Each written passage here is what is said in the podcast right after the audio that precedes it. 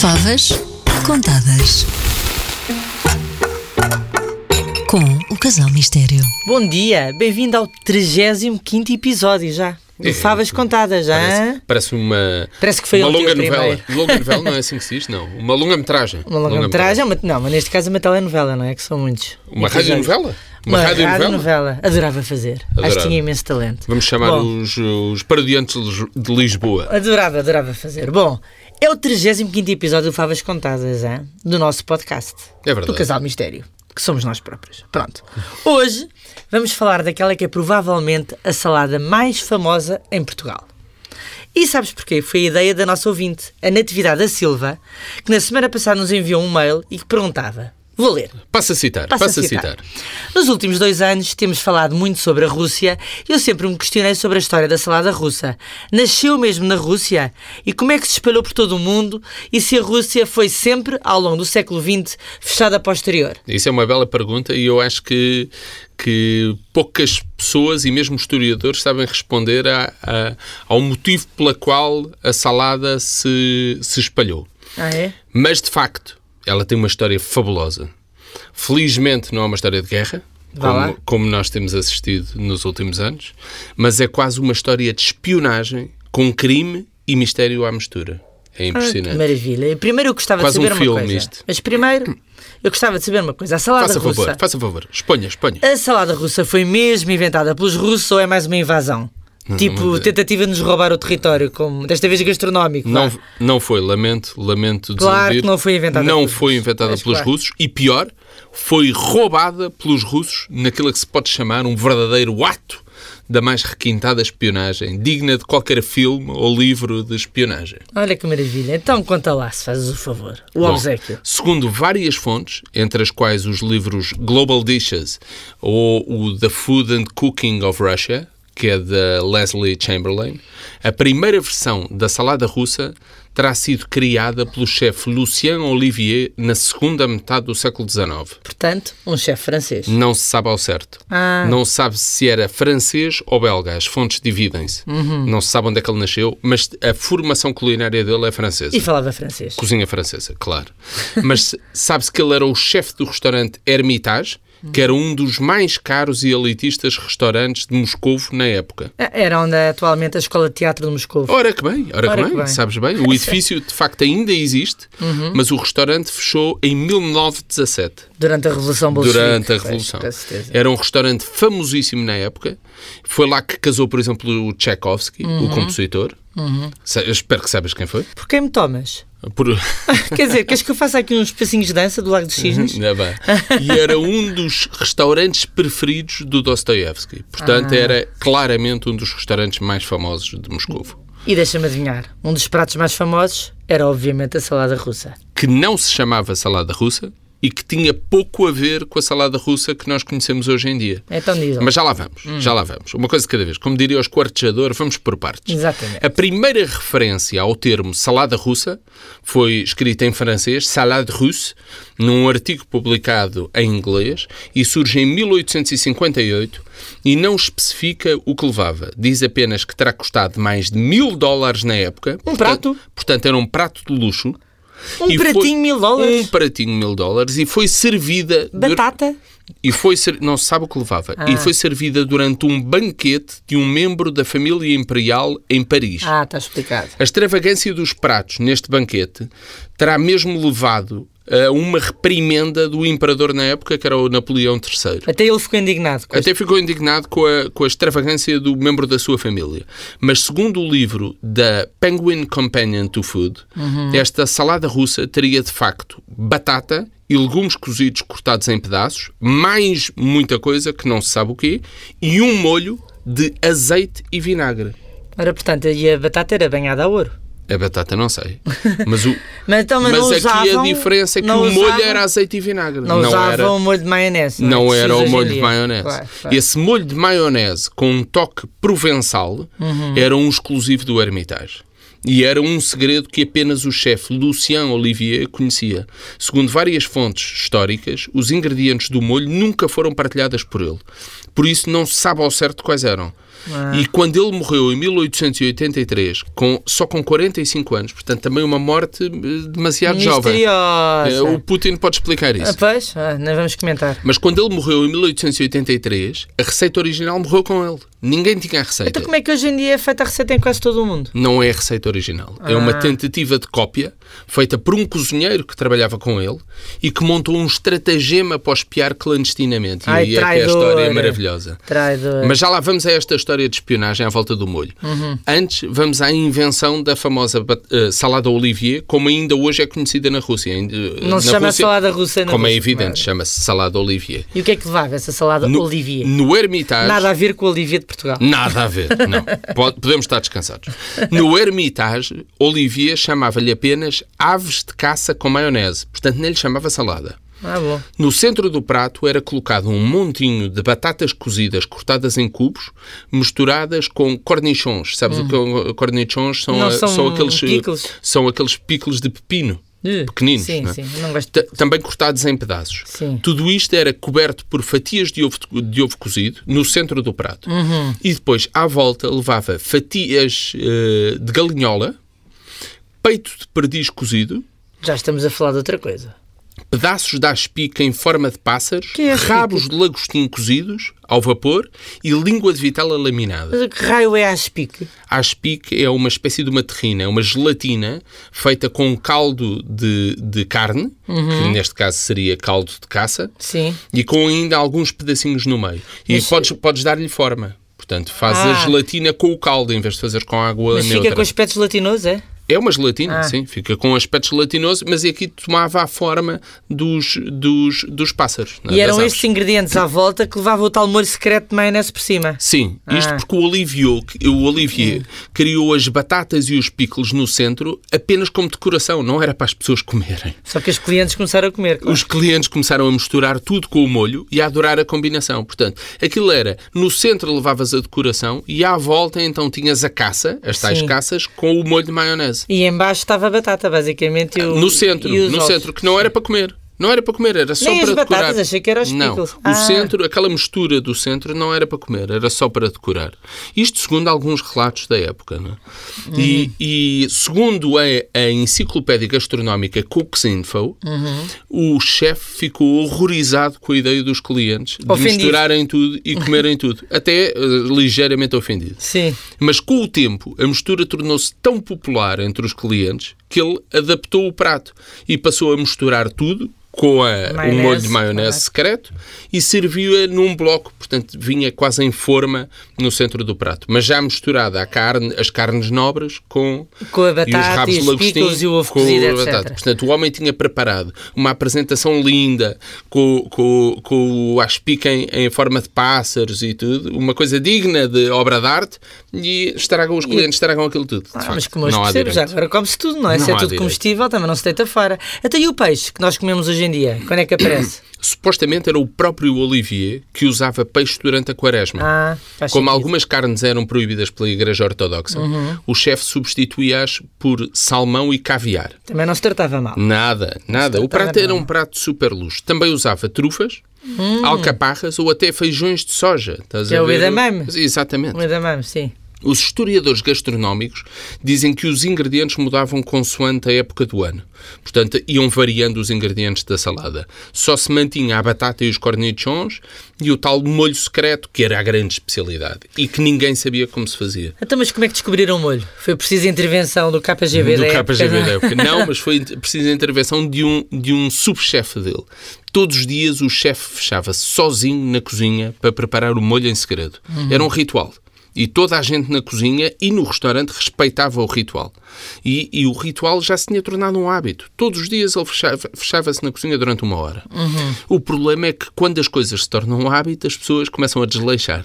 Verdade. E numa tarde, na segunda metade do século XIX, não se sabe ao certo quando, nem se sabe ao certo se esta história é mesmo verídica, mas é o que se conta e eu acho maravilhosa. Então, é, verdade, é verdadeira. É verdadeira, passou Claro, a ser. passou o a ser. chefe foi chamado de urgência para tratar de uma crise na sala do restaurante, Ah, e foi, a aí- meio da preparação. e foi aí que aproveitaram para o espiar. claro. Segundo a história, ao sair, deixou a porta destrancada. e Ah, terá sido tão então tudo desleixado. e terá sido tudo o que um cozinheiro russo da sua equipa precisou. Chamava-se Ivan Ivanov.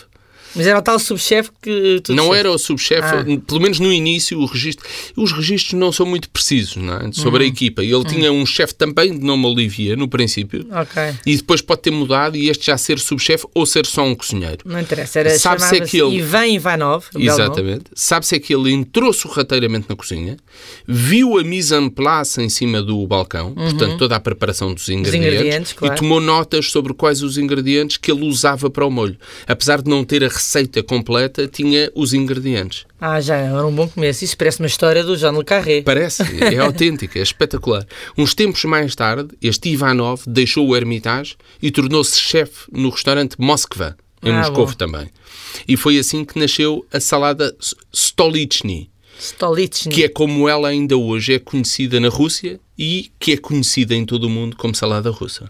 Ah, então hoje em dia a salada. eh, antigamente. sal- Ah, não, porque a salada Olivier era uma coisa. A salada Stoli... Stolichny Já tinha já alterações. tinha alterações do Ivanov, não é?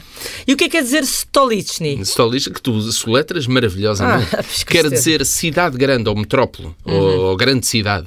E vem do facto de Ivanov ter recriado a salada que roubou no restaurante, eh, que roubou no Hermitage, Sim. recriou-a no Moskva, Moscovo, que depois se torna a capital, com a, com a Revolução, se torna a capital eh, da, da, Rússia. Rússia, da sim. Rússia, E depois da da União União Soviética. Soviética, sim. Em 1883, Olivier morreu com apenas 45 anos. Claro que foi envenenado pelo Ivanov. Agora que falas disso, por acaso não tinha ainda pensado no assunto, mas Ah, é uma pois. bela estratégia.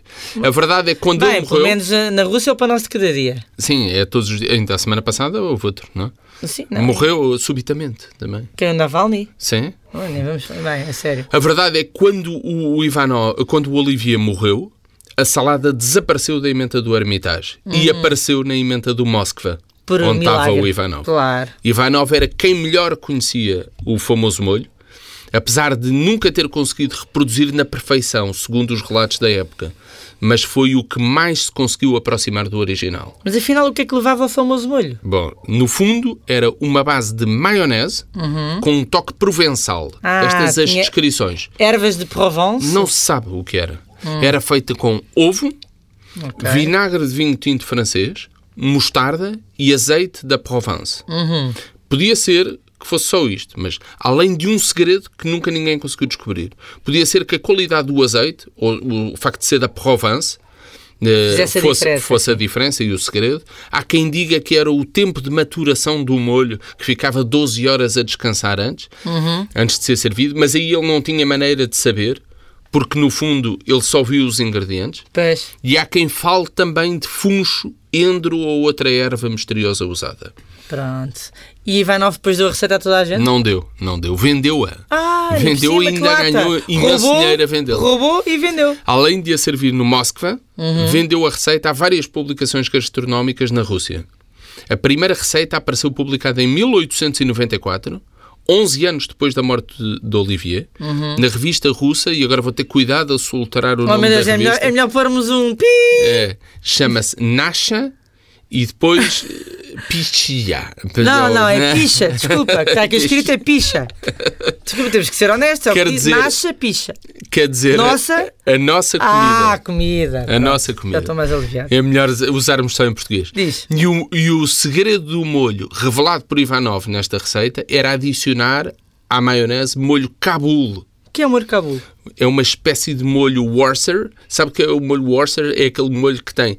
No fundo escreve-se Worcestershire, toda a gente diz mas os Shire. ingleses, toda a gente diz Worcestershire, mas não, lê-se, lê-se, apesar de Worcester. ser escrito assim, lê-se Worcester. Não é o Worcester? O- Não, é o Worcester, Worcester. Sauce. É um molho Worcester inglês. Sauce. No fundo é um molho inglês. Claro. Mas era uma espécie, não era tu usas exatamente. bastante no teu bife tartar. Sim, é um dos ingredientes do bife tarte. Uhum. E Olivier usava muito este molho cabul em várias receitas. E era produzido pela John Burgess and Son, que era, na altura, uma das eh, mais famosas produtoras de molhos do mundo. Era a Heinz da altura? Não, era, eram molhos de qualidade. não Ah, estás a dizer mal da Heinz? é assim, Não mas- gostas de ketchup? Eu não gosto muito Maionese? de ketchup, mas a Heinz tem outros A molhos Heinz tem melhores. maionese, que eu saiba. É Tem A maionese, verdadeira mas esta maionese. era feita pelo próprio Olivier. Ah, pronto. Então era esse o segredo, finalmente. Segundo descoberto. Ivanov, sim, era este o segredo. Segundo os clientes do restaurante, não. Porque para os clientes da época, Ivanov nunca conseguiu fazer uma salada igual à do Olivier. Ah. E por isso começou a fazer várias alterações à receita para a tornar mais acessível. Como as pessoas já não a procuravam tanto, começou a baixar o custo da receita e para a tornar também mais barata. Por isso, Olivier, por exemplo, o Olivier usava um tipo de perdiz raríssimo e que era caríssimo, que era a de trás. Ivanov usava perdiz comum. Além disso, começou a usar carnes vulgares como vaca ou galinha, não é? que não eram usadas na original. Pronto, foi o início da democratização da receita também e a E foi, massificação. Hum. e foi o início da transformação da receita. Primeiro, a receita tornou-se popular em outras zonas da Rússia, fora de Moscou, com as publicações nas, nas, revistas, revistas, e depois da Revolução Bolchevique foi completamente descaracterizada. Alguns ingredientes começaram a faltar durante a Revolução, eh, depois da Revolução, Eh, outros só se compravam no mercado negro e uns desapareceram totalmente. Pois. Foi nessa época que a, a caça eh, desapareceu da salada russa, portanto, da sal- a salada Stolichny, e começou a usar-se frango ou salsichas até. Os lagostins Era foram... o que havia, quem não tem cão. Claro. Os lagostins foram cozidos, eh, foram substituídos por ovo cozido quando havia o ovo cozido. Depois, depois mais, em vez de um ovo, dois. E os cornichons, as azeitonas e as alcaparras foram substituídos por ervilhas e outros legumes em pickle, que era eh, o que havia disponível para a população em geral. Era a melhor forma de conservar os legumes. Os picles. Um pois. Exatamente. E hoje em dia é um dos pratos típicos do ano novo na Rússia, não é? O que não é um bocado estranho, não é? Porque é que é uma salada fria, sabe muito melhor no verão, supostamente. Pois é, mas isso tem um motivo. Ah. O inverno era a época de maior racionamento na União Soviética Por causa do frio, não? por causa da neve, das escassezes de, de alimentos durante a época da neve. Havia senhas e filas enormes para se conseguir coisas tão simples até como farinha ou pão. Uhum. Eh, por isso, a salada Stolichny tornou-se comum nesta época, especialmente na época de maior racionamento. Mas levava batata. Uhum. levava batata, que era mais comum, e depois picles que se conservavam facilmente durante o frio, durante a época em que não havia legumes frescos. E além disso era barata, não é? E além disso era barata, que funcionava num país que era paupérrimo. Claro. Por isso é que se espalhou rapidamente pela Rússia. primeiro pela União Soviética e depois pelos países do Pacto de Varsóvia, que infelizmente também eram paupérrimos na época. Claro, não é? E mais tarde por toda a Europa e o mundo. E é aqui que não se sabe exatamente como é que se torna tão popular em todo o mundo. hum, apesar de, do país ser muito fechado, há quem fale no- n- na Era- É imensa, na As imensa pessoas que fugiam da, União- da imensa União quantidade Soviética. de imigrantes que Claro. houve na época e que por isso traziam, traziam a receita. traziam a receita. Mas, eh, Mas a- a, sa- mas a salada tinha variações de país para país. Sempre com variações. Pois cá, por exemplo, leva atum em lata, não é? Atum em lata, porque é um alimento barato em Portugal. Uhum. Mas sempre foi. Era uma, é um, eh, o que é engraçado nesta história é que começa por ser um alimento de hiperluxo E acaba por ser. e acaba por ser um alimento barato. Eh. Claro. Completamente barato. toda a uma, gente- uma salada barata. Não, e que toda a gente comia, sobretudo nas alturas de recessão, não é? Sim, por exemplo, cá eh, atum em lata, que é o que se Claro. usa. Em Espanha, por exemplo, é servida como tapa por cima de uma fatia de pão. Uhum. E no Bangladesh, para teres uma ideia, leva pera, maçã e ananás que encontras facilmente no país. Portanto, é tudo com ingredientes fáceis de Pronto. encontrar. Lá se foi o caviar, a perdiz, a galinhola, O que era lagostins. Foi tudo por um canudo. O que era bom. Começou Pois. por ser um prato maravilhoso e agora é uma coisa completamente desinteressante. Para dizer a verdade, eu não acho graça nenhuma. Eu também não sou fã, confesso. Não. Mas come-se. Portanto, não é? olha- À falta de melhor, come-se. Finalmente, uma coisa em que estamos de acordo. Por não é? acaso é verdade, nenhum de nós é fã de salada russa. Mas Não. como? Claro, eu como tudo, Já infelizmente. tu não é? tens um familiar fã, mas não vamos Pois falar é, não disso. vamos Não, falar podemos disso, não revelar. podemos, não podemos. revelar, mas, mas demonstra, demonstra a capacidade, a capacidade culinária da pessoa. Oh, Pronto, não, não, não nasceu para a cozinha e é uma coisa rápida. Bem, enfim. O palato. Olha, por mim já ia agora era uma bela de uma perdiz. Eu também. Olha, eu eh, perdiz, a galinhola e a tudo. Um- Até um lagostinho já marchava. Não, marcha tudo. Então vamos a isso, olha, parece muito bem e vamos mas é embora e até para a semana tenha uma ótima semana. Voltamos na próxima terça com outra história sobre a origem da comida. Até para a semana. Até para a semana.